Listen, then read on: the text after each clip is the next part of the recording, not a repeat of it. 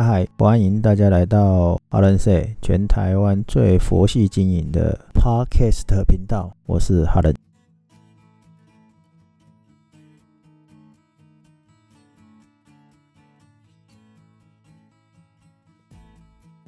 嗨嗨，我是哈伦。今天大年初五要收工了，是要上班了。你觉得你有放到假吗？有人觉得放这个年假很累，有人觉得放这个年假很废，但是还是有不少人觉得过年呢，好像少了什么样的气息？少了什么气息？就你没有大扫除啊，挂灯笼啊，贴对联啊，放个鞭炮啊，所以你会觉得好像少了这种东西，少了这些，就好像是少了年味。那小时候都是看父母在做嘛，那长大的时候呢，那个父母老了不好做。然后呢，我们又很忙，所以呢，就好像就没有了。然后呢，你就会把这种节日呢，当做只是纯粹放假，那跟你平常的放假的时候不一样。有啦，就是放了多了一点。好，今天所以要跟大家聊聊，呃，我我自己的收心操吗？不，今天想要来跟大家聊聊这种少了特定的仪式。刚才讲啊，放过年呢，就是要大扫除啊，贴对联啊。守岁啊，我当然不一定要做这件事情啊，包含现在呃要准备上班了，那大家有没有什么样的特别的仪式？像我这里有一个台北路上观察学会，我们每一年的大年初四会去迎财神，当做准备上班这个过年结束的一个仪式。这个仪式我们叫做拜拜松，拜拜的马拉松。也就是说，一定的时间内，我们要跑很多间宫庙去拜拜，就跟跑马拉松是一样的，所以我们叫做拜拜松，是拜拜马拉松的简称。这个仪式呢，就是因为大年初四嘛，通常是啊，我们传统上说要去迎财神，所以你要去去走春，把这一年的福气预先去接起来。尤其是找财神爷嘛，所以呢，你会到庙里。当然，有的人不是宗教属于这个传统型的，比如说基督耶稣这种西方的，也许没有这种仪式，那没关系，这不是一个重点。因为对台北路上观察学呢，呃，它就是一种仪式。你经过了这个以后，你才好像有做了开工的部分，或者叫动作也可以啦。你做完这件事，你才觉得哇，明天要开工了，哇，这再过几天就要开工了。所以呢，呃，大年初四呢，我们已经执行了八年了，应该是有八年了。那早上八点出发到晚上八点，透过一整天走寻不同的庙宇，那真的是只有接财神吗？去拜拜吗？没有，因为毕竟还是有些人不是拜拜。那毕竟这个台北路上观察学会。就叫做路上观察，所以我们要学会观察路上。所以呢，我们可以在庙宇观察。庙宇观察什么？刚才讲路上观察，就是在这个路上，你可以去观察一些脉络。你也可以在定点庙宇里面做观察。例如说，我们今年有看到呃石狮子长得不一样，大门有没有？庙的大门或者是里面的内门，总是有狮子当左右两旁。那你可以看出不同的庙有不同的狮子的造型，有日式的，甚至哎、左边的跟右边的不是要一公一母吗？怎么会有两个都一样的？那这个就是观察的一个范围。例如说有那种日本昭和时代留下来的，例如说有附近的商家捐赠的，所以他名字会刻在底下，这些都是。一个有趣的观察或发现，那当然这是在庙宇里面呢、那你也可以看庙宇宇里外的外面的，例如我们今年走的庙宇旁边刚好都有老宅，所以老宅就是老老的房子。所以老老呢，可能要有五十年起跳的才能叫老宅。当然你要说三十年、四十年的也可以的，不过呢，就看你在路上观察了什么，发现了什么。又例如，你在去庙宇或固定的目的地的时候，包含刚才讲的老宅，我们发现古时候台北的水军道路，那这也是一个观察的重点。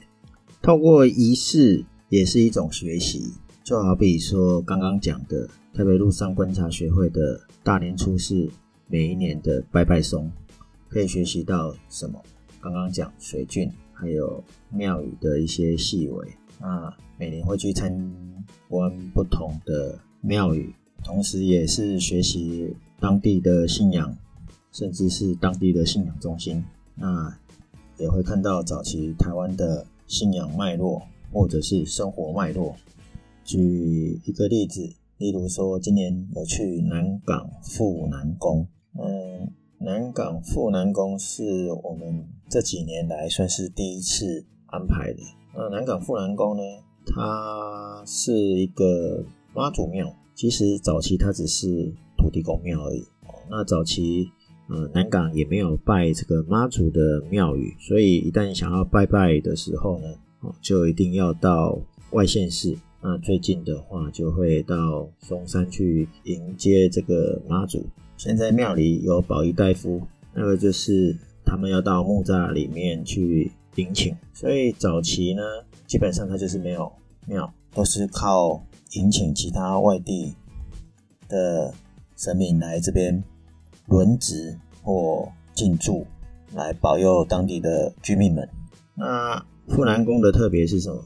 富南宫的特别就是它是三楼层的庙宇，三楼层好像很很了不起吗？没有没有，的确有一点了不起。那跟有一些来比，的确也没什么了不起。那像很多的拜法，拜拜的方法会从下面拜到楼上，那它算是比较特别，从楼上先。先拜，然后再往一楼拜，所以三楼、二楼、一楼。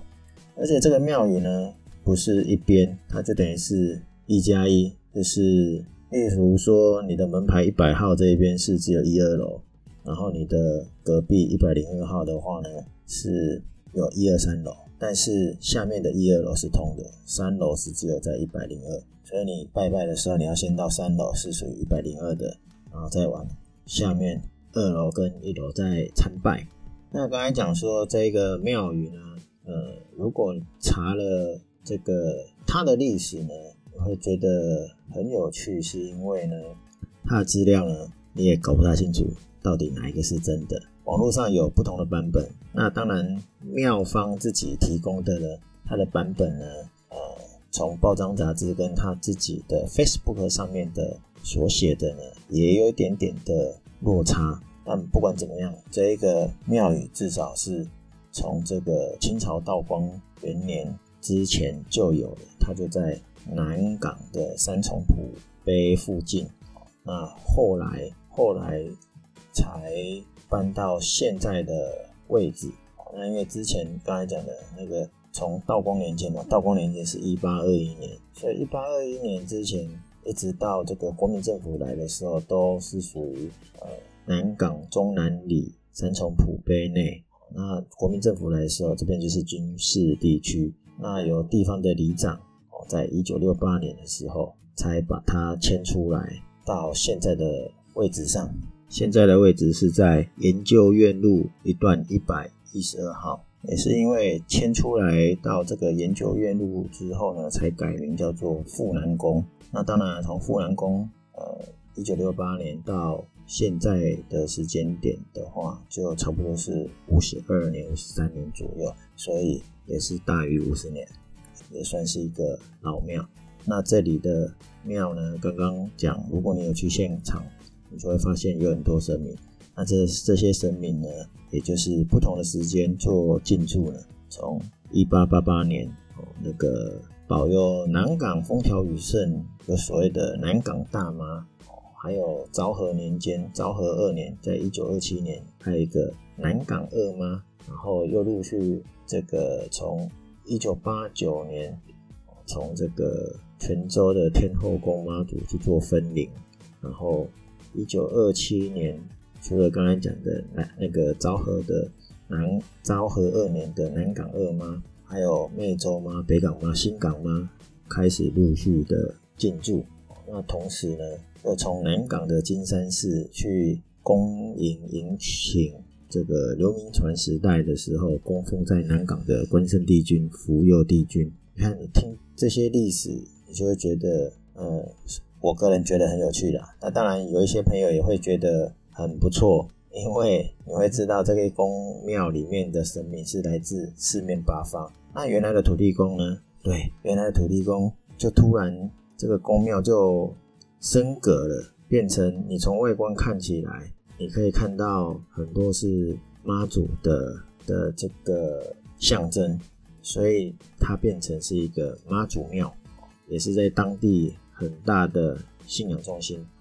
做了功课以后，你会发现原来，嗯，历年来有那个妈祖联谊会，他曾经当过主办单位。我从来都不知道有所谓的妈祖联谊会啊。所以透过这样的活动，你又学到另外一件事。所以仪式感是什么？我们刚才讲仪式嘛。要收价收新钞，其实它也是一种仪式。只是我们要收心完之后的开工，有一个迎财神的活动，我们把它变成所谓的拜拜送。拜拜送的意思是要拜很多很多间庙，接连着跑。我我刚刚只是讲了其中一家而已，并不是打算今天要把它所有的庙宇都讲完。哦，每间庙当然都有每间的故事。那我们。办了那么多年，有没有重复？有很多都是重复，可是我们每次都会发现不一样的东西。那个村上春树有说的书里面曾经有提过，就是仪式是一件很重要的事，它让我们对在意的事情心怀敬畏，让我们对生活更加铭记跟珍惜。法国作家安东尼的童话《小王子》里面也有讲，仪式感就是要使某一天与其他天不一样啊。是这一刻跟其他的时刻也不一样啊，所以我们不用等一年一度的拜拜松来做这件事。我们在做每一件事的时候，事实上都有都可以有自己的仪式感。例如说，你要上班前，很多人在每天要上班正式开工前，可能会把桌子收得很干净，好好喝上一杯茶或者是咖啡，甚至。任何一种饮料喝完再上工，那有可能说哦，我今天终于完成一件事。